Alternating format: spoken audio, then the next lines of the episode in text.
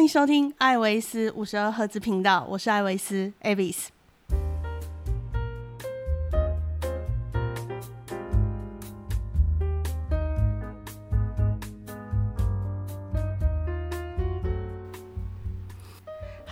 家过得好吗？好快又过了一周哦。我到了上周五的时候才惊觉，原来是礼拜五哎。结果就发现我整个来不及上架我最新的节目。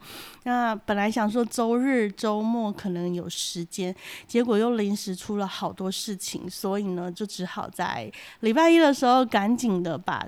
最新的一集录制完毕哈，那最近也有发生一些有趣的事情，我在想说，是不是下一集的话呢，可以来跟大家讨论一下，呃，最近发生的一些事情，以及旅游这个这个这个。休闲项目到底是何时才有可能看得到曙光？哈，好，那先不多说，我们就从这一集哈，也是一样，克罗埃西亚的其中一个城市叫做叙本尼克。好，那它的题目呢，我下的标题是叙本尼克，一个倾全城之力，只为了达到不朽的城市。因此诞生了一座世界遗产教堂——圣雅各教堂。那这个城市呢，它其实是呃克罗埃西亚达尔马奇亚海岸的第三大城市。呃，是这个地区的经济跟教育工业中心。那它其实呃比较受人欢迎的地方呢，是在老城区的地方，也就是传统港口的区域哈。那它离扎达尔也不远，大概一个小时以内的车程就可以到了。那这个城市呢，跟其他的达尔马奇亚的城市呢不太一样的地方，是它从头到尾。就是克罗埃西亚人建立的，它不是希腊人建立的，不是威尼斯人建立的，不是罗马人建立的，也不是伊利里亚人建立的，它就是克罗地亚人，就是所谓的克罗埃西亚人他们所建立的城市。因为在西元一世十一世纪的时候，不好意思，十一世纪的时候呢，克罗地亚王国的国王佩塔拉尔，呃，佩塔拉尔。克林西米尔四世呢，在他的宪章里面哈，首次提到了雪本尼克这个名称。好，所以呢，在有一段时间内呢，他是这个国王的王国所在地的一个城市。同时呢，这个叙本尼克呢，也是唯一一个没有被罗马人统治的城市哦。所以在这个城市里面，你看不到任何罗马建筑的规划，或者是城市的风格。那什么人统治它的时间比较多呢？虽然它是克罗埃西亚人建立的城市。但是威尼斯人统治它的时间比较多，所以叙本尼克城呢是道道地地的威尼斯城市。也就是说呢，呃，它也是房子盖得很高，然后走道是可以遮蔽阳光的，然后厨房都是在顶楼。威尼斯人的建筑物的特色就是厨房都在顶楼。那为什么呢？是一个安全考量哈。如果厨房烧了，很多房子会。整个烧掉都是因为他的厨房是在一楼嘛，那一楼烧火是沿着往上攀升的时候，整栋楼就会烧毁。那威斯威尼斯人特色就是呃，他们的厨房都是在顶楼，如果厨房起火，就顶楼烧掉而已。下面都还可以保存住哈，所以如果你在地中海沿岸的所有城市，你只要看到厨房是在楼上的，原本的厨房设计是在楼上的，那它一定是威尼斯的风格哈。那地中海的夏天很炎热嘛，所以呢，他们那个。房子盖了三四楼高的话呢，就可以挡住那个太阳，它街道不会太宽，大概是可以占三四个人的那个宽度，小车子、摩托车都可以走哈。那但当然汽车是没有办法。那因为房子跟房子之间的街道的距离是这样，那就三四层楼嘛，太阳基本上就晒不进来，所以在夏天很热很热的时候，大家在里面的街道走，就是不用担心会被晒昏头，所以是很很。很方便的，就是古代人的智慧啦。那叙本尼克是怎么在那个达尔马奇亚海岸串起的呢？这个城市跟一开始其他达尔马奇亚的城市一样，他们都是很讨厌威尼斯共和国哈。但是又抵抗不了它。十五世纪的时候呢，打了三年仗 s h i v a n i k 好，这个地方呢就被威尼斯给吃掉了，它就变成威尼斯的了。那威尼斯会选择这个做这个城市作为一个海港。呃，他们的主要的一个海港城市呢，主要是因为这个 s h i v a n i k 它是一个天然的防御港口。如果你到 s h i v a n i k 的巴士站，哈，就是你从其他城市搭巴士去旅游，或者是你搭游览车去旅游，全部都会停在它的巴士站，然后车子再移开到别的地方去停，哈。那从巴士站下车以后呢，你就会看到 s h i v a n i k 的港口，它的港口是天然的岩石。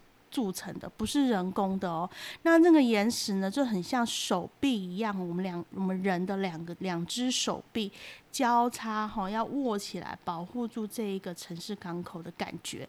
然后在双手交接的那个地方呢，刚好开了一个天然的港呃入口。进出口哈，所以呢，所有的床就可以，所有的船不是床，所有的船呢就可以从那个两手之间的缝隙哈开进来，那根本不用去盖港口、河堤、海堤那些都不需要，就是天然的。那他们只有在那个天然的石石岸上面呢盖了一个那个堡垒。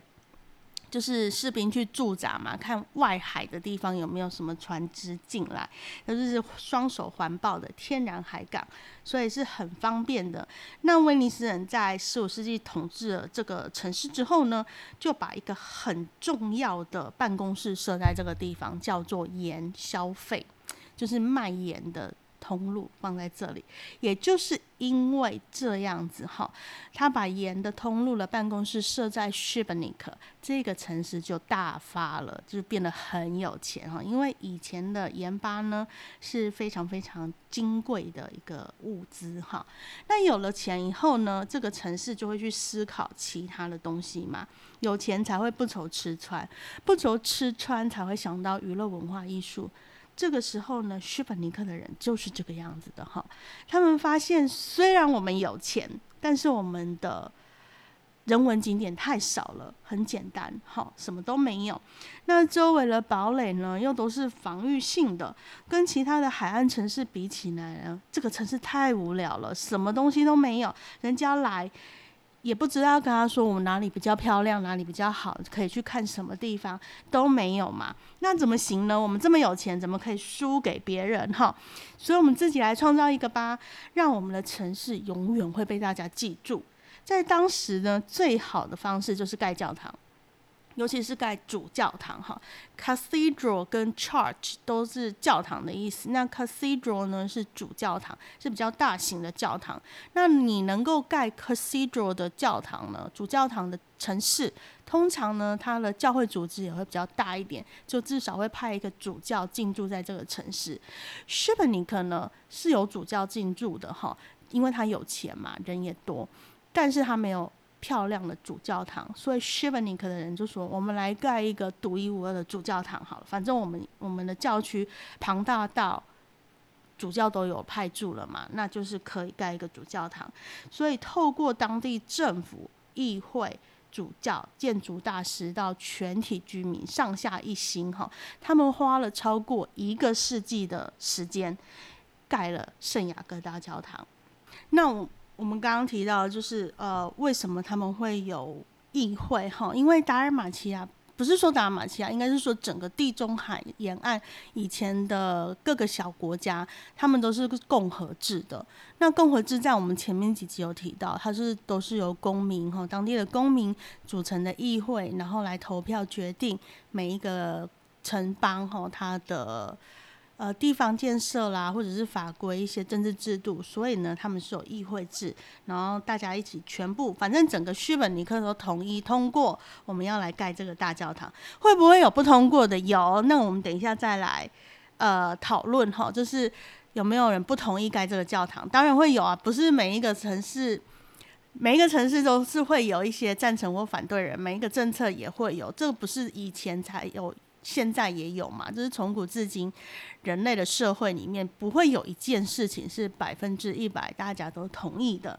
那即便是共和投票，也是会有人反对说我们要盖这个圣雅各大教堂。但是这是之后来讲，我们来看看，呃，须本尼克人怎么对付哈不同意盖圣雅各大教堂的人。那我们来讲讲叙本尼克这一个呃老城哈，它的旅游景点，它旅游景点呢是。房地产价会不好的地方，因为它是沿着山壁盖，而且呢，它是没有一个平行的路可以让车子呢可以开进去的，所以呢，所有步行入老街的人都是必须要。步行，哎，我刚刚讲什么？对，就是步行。你连骑个脚踏车或者是摩托车，你可以骑进去，但是你就只能弯位哈，就是入口进去的地方只有一个。你从东骑到西，西边是没有路可以让你顺下去的，都是阶梯。所以你骑到西以后呢，你还在绕回东出东的入口，从东东入口再出去。所以它不是一个很适合。居住的环境，可在以前可能可以，那现在的人的生活习惯就不适合。所以你在老城区的时候呢，你会发现除了商店或者是一些呃历史古迹存在以外呢，还有餐厅，呃，实际的居民是比较少的。除了旅客住旅馆以外，当地的居民其实都搬到新城区去了。好，所以来到旭本尼克呢，我们当然就要看它最重要的那一个主教堂——圣雅各大教堂。哈，很奇妙的是呢，它的克罗埃西亚文里面呢，明明就是写圣雅各，就是雅各的名称，但是不知道为什么所有的旅游手册就硬要说它是 Saint James，哈，就是说它是詹姆士教堂，导致每一个解说员。每次来讲解的时候，就要说没有我们这一个叫做圣雅各哈 （Jogber） 哈大教堂这样子。那它是在二零零零年的时候呢，变成 UNESCO 的世界遗产名录哈。那一四零二年呢到一四三二年之间呢，他们本来在盖的时候规划是走威尼斯的哥德风，就是威尼斯圣马可广场那种风格。但是在一五五五年完成的时候哦，你看一四零二年盖到一五五五年哈，它就变成了。托斯卡尼文艺复兴风格，因为盖了太久了，那中间的工程师、设计师就会换了几批人嘛，风格就会略有不同，就是转变。那这个教堂有名的地方在哪里呢？它从头到尾，教堂的主体从头到尾呢，没有用到木头跟砖块，全部都是用大石块、大岩石，哈，白色的石灰岩，来自 Bruch 跟 c o t u l a 哈。还有 Robert 这这三个岛，哦，这三个克罗埃西亚的小外岛 c o t u l a 就是我们之前有提过的，就是传说中马可波罗出生的地方。那 b r a c h 呢，是如果你要去薰衣草的圣地赫瓦尔岛的时候，路会路过它，哈，反正都是在亚德里海海上面的三个岛。那那个 b r a c h 的。白色的石灰岩呢，是在世界上以建材来讲还蛮有名的。那他们曾经出口这个建材呢到美国去，美国白宫用的那个石头就是来自 Bruch 的。白色石灰岩，哈。那一开始建造的时候呢，这个教堂是由威尼斯的安东尼奥达勒先生，哈，跟当地的民众一起开始建造的。那速度就会比较慢一点嘛。一四四四年的时候呢，就是盖了开了十几二十年之后呢，就来了一个重量级的人接手这个。盖教堂的任务，那这个事情就有转变哈，就是主要负责人呢有没有力，就是看这个时候了。那是谁呢？就是乔治。达尔马奇亚先生，我每次在讲这个的时候，我就跟团员讲说，我们所在的地区叫做达尔马奇亚海岸，它在以前叫做达尔马奇亚王国。那你看，乔治达尔马奇亚先生，他的姓氏就叫做达尔马奇亚，我们可以以此类推，就会知道。乔治先生他的背景到底有多硬，对不对？多大多好，多大的靠山在他后面？他的姓氏就是王国的姓氏，就是国姓啊，国姓爷有没有？那他呢，一来接手以后呢，就将整个建筑风格呢，从威尼斯的歌德风变成威尼斯的文艺复兴风格。那他自己本身呢，也是一个非常优秀的艺术家，也是一个雕刻家。哈，他自己手工雕刻呢，就是教堂的狮子门跟七十一颗人头，还有最重要的洗礼堂受洗室。哈，那。受洗师是很有名的，在欧洲的教堂呢，受洗室的教呃受洗室会有自己一个独立的门，那教堂会有一个主教堂的门嘛？为什么会有这样的设计呢？在以前你是不是天主教徒，你是不能走进去教堂的。以前的规定是比较严格，那那个刚出生的 baby 呢？虽然他的爸爸妈妈整个家族都是天主教徒，但是他不是啊，他才刚生出来，所以呢，受洗师要开一个门，让他从受洗室进来。哈，在受洗室受洗成为天主教徒以后呢，他就可以直接从受洗室另外一个门走进了这个教堂。所以一般来讲呢，在古时候盖的教堂呢，受洗室会就。自己有一个独立的门，是这样子的原因。那第一个呢，乔治达马奇亚先生，他一上任以后呢，当然就是让整个进度快了许多，但是他也没有办法活那么久啊。所以第二个接替他之后的人呢，是呃尼古拉佛罗伦斯。好，尼古拉呢，佛罗伦斯你就知道他是佛罗伦斯来的嘛，对。所以呢，他的风格就会有点又变成佛罗伦斯的。最后一个最后一个建筑师呢，最后一批建筑师呢是巴托罗密欧好跟贾科莫先生。那他们完成的时候呢，就会变成了那个托斯卡尼风格。好，就是刚好是三个四哎四批人，好四批不同的建筑师。来完成这一座教堂。那十九世纪之前的欧洲教堂呢，多半都是用砖头跟木材来结合卡榫的那种方式。那乔治达尔马奇亚呢，他却坚持说要用石头来办哈，他不要用木头跟那个砖块。所以呢，基本上后面接替他的人呢，也延续了他的风格，他们也没有用任何的石头跟砖块来做。那他的那。它这个厉害的地方是呢，它用的这些石头啊，外观跟内部呢，它们的石头是对齐的，是密合的，所以呢，不会说外面的排列是一个样子，然后你里面进去看的时候，它石头的排列的痕迹又是另外一个没有。那要达到内外合一，不是一个很容易的事情哦。而且最值得看的呢，呃。最值得看的呢，还有它的屋顶，好，它圆顶的地方，哈。那这个圆顶的部分呢，就是尼古拉佛罗伦斯先生完成的，哈。那圆顶呢，基座呢是有十六扇窗户，以石头的壁柱隔开，好，墙壁的壁壁柱柱子隔开。那圆顶呢，就变成八面，就是原本十六面，然后再上一层就变成八面，哈。那都是一片一片的石板组成的，越往上呢就越窄，然后呢那个石石板的数数字就会越少，比如说十六八。六四这样子一直上去，然后到最上面的时候呢，就有一个拱顶石，这是最重要的拱顶石呢，就会把这个米放进去以后一转，就把屋顶锁紧了。那其他三座拱顶呢，也是用类似的方式哈建造而成的。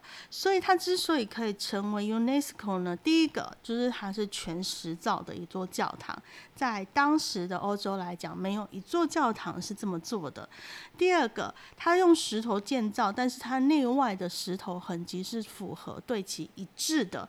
那这个也是很多地方都看不到，是独一无二的，独一而独一无二。是 UNESCO 的标准之一，哈。那第三个就是它这个圆顶的设计，在当时呢建筑史上呢可以说是创举，哈。那呃最漂亮最漂亮的地方呢，当然就是它的洗礼堂，那个是由达尔马奇亚先生完成的。达尔马奇亚在他呃乔治达尔马奇亚先生呢，在他活着的时候没有办法完成教堂的主礼主体。的一大部分原因呢，也在于他花了很多时间在洗礼堂。那这个花下去的时间是值得的哈，因为洗礼堂从你一踏进去开始，你整个头顶上，就是我们抬头一看，整个洗礼堂的屋顶呢，没有一处是空白的，全部都是他自己手工雕刻的。所有的雕像非常非常的漂亮哈，我到时候找找看有没有照片哈，可以放在我的脸书或 IG 给大家看。但是真的是很精致、很精致的，而且它也用了一些隐喻的方式哈，比如说洗礼台呢，洗礼台呢是呃有很多小天使围绕着，然后呢正屋顶的时候有一个男性的脸庞。看着洗礼台，那蓝心的脸庞旁边呢有一些鸽子，哈，那这个要达到呃天主教教义里面的三三位一体圣父、圣子、圣灵，哈，那那男生的脸呢就是圣父的意思，鸽子呢就代表了圣灵，那圣子呢？当然就是要领洗的那个小宝宝啊，圣父看着圣子哈，所以呢，这个隐喻是非常好的，而且也很让人压抑的是，教会那时候同意他可以把圣父具象化哈，因为天主教来讲，他是不崇尚偶像崇拜的，所以他比较禁止就是天父的，呃，就是耶和华天父同一个啦哈。他们的形象是具体化的，所以他愿意让乔治达尔马奇亚先生刻在那里，再次呼应了我们刚刚讲的乔治马达尔马奇亚先生背景是很硬的，他才 他才可以这样做哈。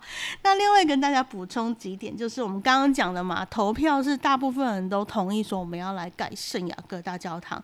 这一个决议，但是盖教堂是耗时费力又费钱的，一定也是会有人反对啊。何况叙本尼克那时候那么有钱哈，也不是说有钱的人就愿意花这么多的钱跟时间嘛，就是有的人也就是不愿意捐钱来盖这个教堂。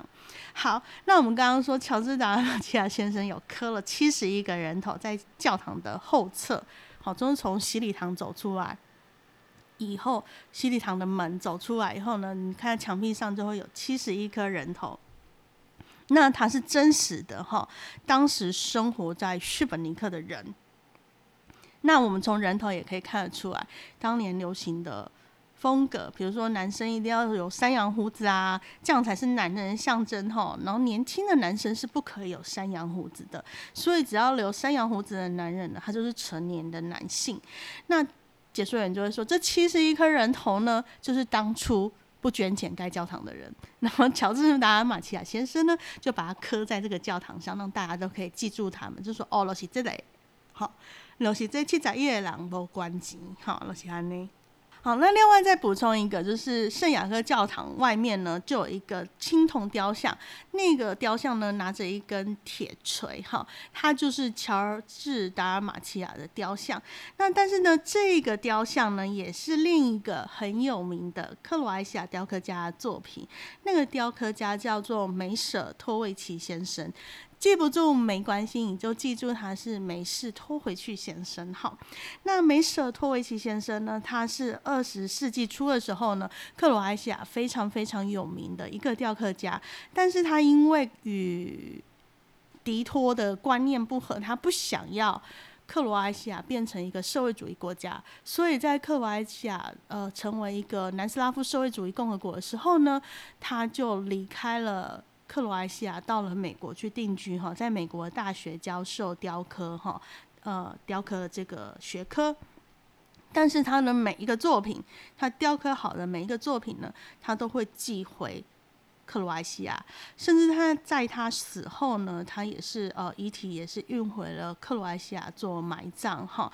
那你可以在。整个克罗埃西亚的旅游景点都可以看到，呃，梅舍托维奇先生的作品。例如说，你在首都的 Zagreb 的主教堂里面呢，你看到主教的雕刻，哈，那个青铜雕刻也是他的作品。那你到 Dubrovnik 呢？好的，城门上面的圣布莱斯雕像呢，也是他的作品哈。或者是你去 Opatia 的那个海边呢，有一个青铜雕像，那也是他的作品。反正你到任何的地方哈，呃，甚至我们之后会讨论到 Split 哈，这个大城市的宁斯基主教的教堂，也是梅舍托维奇先生的作品。所以如果你在克罗埃西亚，旅游看到一个青铜雕像放在一个很重要的地方，你可以先猜哈，未看先猜是不是梅舍托维奇先生的作品。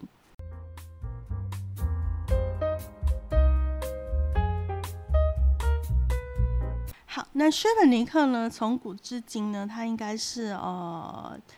欧洲保护的最好的一个城市哈，因为它有五座堡垒在它的周边保护着它。那我们可以稍微讲一两个堡垒，就是比如说圣尼古拉斯堡垒。那圣尼古拉斯堡垒就是我们刚刚讲的，就是双手环臂的那个港口，它放放在那个双手结合处哈，那个堡垒，它是来观看这个海峡入口的船只。那另外一个呢，就是圣约翰堡垒哈，你在市中心巴士站往往山上看你。也会看得到那一个堡垒哈，你从老城区走上去大概十分钟就可以走到了哈，只是比较累这样子。那它是其中一个堡垒，十七世纪的时候盖的哈，是为了防止土耳其人的进攻，但是土耳其人没有打到这里来过哈，只是很快就盖完了，为了防止土耳其人。那时候土耳其人战无不胜嘛，哈，那有听说要到叙本尼克，那叙叙本尼克的人就很紧张，就六周之内就盖完了这个堡垒，也是蛮厉害的啦，哈。然后另外一个呢，就是圣迈克尔堡垒，它就是属于城墙的一部分，哈，是最早最早开始盖的城市的诞生的一个堡垒。那另外值得一提的呢，就是离叙本尼克大约十八公里的地方呢，就是科卡。科卡国家公园，哈，它是类似十六湖的国家公园。呃，十六湖我们有机会会跟大家说，一定要讲，因为它还蛮重要的。那科卡国家公园呢，就是比较小一点点的，它的。呃，生态资源也是非常非常的丰富哈。那它是属于海岸边的国家公园，所以呢，达尔马提亚的人呢，喜欢在夏天的时候来到科加科卡国家公园戏水。十六湖国家公园因为是 UNESCO 保护的，所以基本上你在十六湖里面走的时候呢，你哪怕觉得这个湖水真是美丽，你也不能跳下去玩水。都不行哈，但是克卡国家公园是可以跳下去玩水的，所以我们常常在夏天的时候，旅游团去到科卡国家公园最知名的瀑布的地方的时候呢，就会看到很多很多呃克罗埃西亚年轻人们就穿着比基尼在晒晒太阳，就是在那个地方哈，呃，让大家团员都感到蛮开心的，因为可以看到很多身材较好的年轻人们这样子。抵达科卡国家公园的方式呢，有好几种方式。一种就是你开着车哈，从山顶的地方往下走。那车呃进那个国家公园的地方呢，会有如果你是自己自助旅行的，你的车子是要停在外面的停车场，然后搭乘科卡国家公园里面的接驳车下去。那如果是游览车的话呢，就是呃他们会做交通管制哈，然后让你的车子进去以后，游览车就必须离开，因为它里面的腹地并不大。那另外一个方式呢，就是搭船哈，可以从叙本尼克的港口一路呢开进去科加科卡国家公园。那科卡国家公园的水流量是非常非常大的，然后它流出的出口呢就会在叙本尼克的地方，所以叙本尼克的海港它是属于淡水跟咸水交替的地方哈，所以呢鱼类的资源也会相对的比较丰富的。原因在这个地方。那科卡国家公园的水水呢，是水资源是其实是非常庞大的。那因为瀑布也多，那瀑布多落差大的时候呢，就有水力发电的可能嘛。所以在呃一八七二年的时候呢，当时是达尔马提亚王国哈，那个地区是达尔马提亚王国。那安特舒普克先生呢，成为了叙本尼克的市长哈，他是克罗埃西亚人第一个成为。叙本尼克的市长，他在这个城市的现代化中呢，发挥了很重要的作用，因为他在呃一八九五年的时候呢。利用科卡国家公园的这个水利呢，而设立了水力发电站。那叙本尼克呢，到现在都还可以看到他们的路灯是在一八九五年的时候因水力发电而亮起来的路灯哈。你在这个城市的时候呢，都还看得到。那第一个亮起来路灯，水力发电的路灯是在什么地方呢？电力路电力路灯是在巴黎。那第二个呢，就是叙本尼克这个地方。那这个水力发电的测试呢，只比特斯拉先生在那个尼加拉瓜瀑布发发电哈测试成功慢两天而已，所以是前后只有两天差别。然后在一个在美国，一个在欧洲，他们就已经完成了水力发电了。所以，如果你到科卡国家公园的时候呢，你也会看到废弃在旁边，现在已经是展示品的。当初第一个水力发电的发电机组，哈，就放在那个地方。如果对电力发电的人有兴趣的人呢，就会就可以去看一看早期的呃水力发电的那个涡轮机组是长什么样子。那目前呢，科卡国国家公园还是有五座水力发电厂。的哈，呃，提供了达马奇亚地区非常重要的供电量。那其实严格来讲呢，整个克罗埃西亚它是没有核能发电的。它目前为止的发电方式都是天然的哈，不是水力、风力，没有火力，只有水力、风力跟太阳能这三种方式。那也曾经因为一度那个观光发展的比较繁荣，那观光客多嘛，夏天的时候都会来。那夏天也越来越热，所以用电量呢，曾经就是一度爆表。我曾经有一两次一两年的夏天去到克罗埃西亚的时候呢，他们中午有些餐厅会跳电，那他们也是无可奈何，就说嗯，就是最近的电力好像不是很稳，可能太多人使用了。他们也曾经有讨论说，是不是要盖核能电厂？但是大部分的人好像还是倾向，呃，我们还是维持目前的电力发电就足够了哈。因为毕竟只有夏日夏季的时候用电量是比较不足的，大部分的时间呢，他们目前的水力或风力的太阳能的发电是足以支撑这个国家的，所以核能发电的提案后来就没有通过。好，那以上呢就是我今天介绍的叙文尼克哈。那其实叙文尼克呢，我还有一个很喜欢的地方，就是我们的解说员，他是少见在克罗埃西亚还是蛮活泼而且很幽默的一个解说员哈。怎么说呢？就是我们每次在古城走的时候，其实谢文尼克它的古城是有两条街道。你从东入口进去以后呢，就是一个小小的广场，然后你就会看到两条岔路，左边呢就是呃富人街，右边就是屠夫街，其实就是穷人街啦哈。那他就是常常介绍说，来我们就等一下呢，我们会先走富人街，然后我们呢就会走到穷人街。好，那是以前的分别啦。你也知道，自从我们呃社会主义以后呢，整个克罗埃西亚就没有有钱。人了，我们全部都是穷人，那就会逗得大家哈哈大笑。那有一次我就跟他讨论说：“你有觉得你们国家的葡萄酒很好喝吗？”我觉得真是太惊艳了，真的是不输给意大利啊或法国、西班牙的葡萄酒。然后他就说：“那是当然啊，我们这我们的酒的品质非常的好，我们只是不像法国人那么爱炫耀而已。”而且他讲这些话的时候都超自然的，他都常常讲完以后，我要想个两秒，就说：“哦。”他刚刚酸了谁吗？这样子的感觉，她是非常有活力、活力的一个妈妈。她也常常说，啊。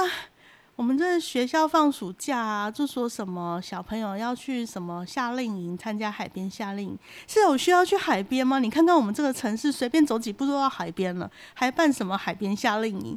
所以他是一个呃，我觉得是蛮幽默的一个人啦，就是他让你的旅途会非常非常愉快，永远都是笑脸迎人这样子。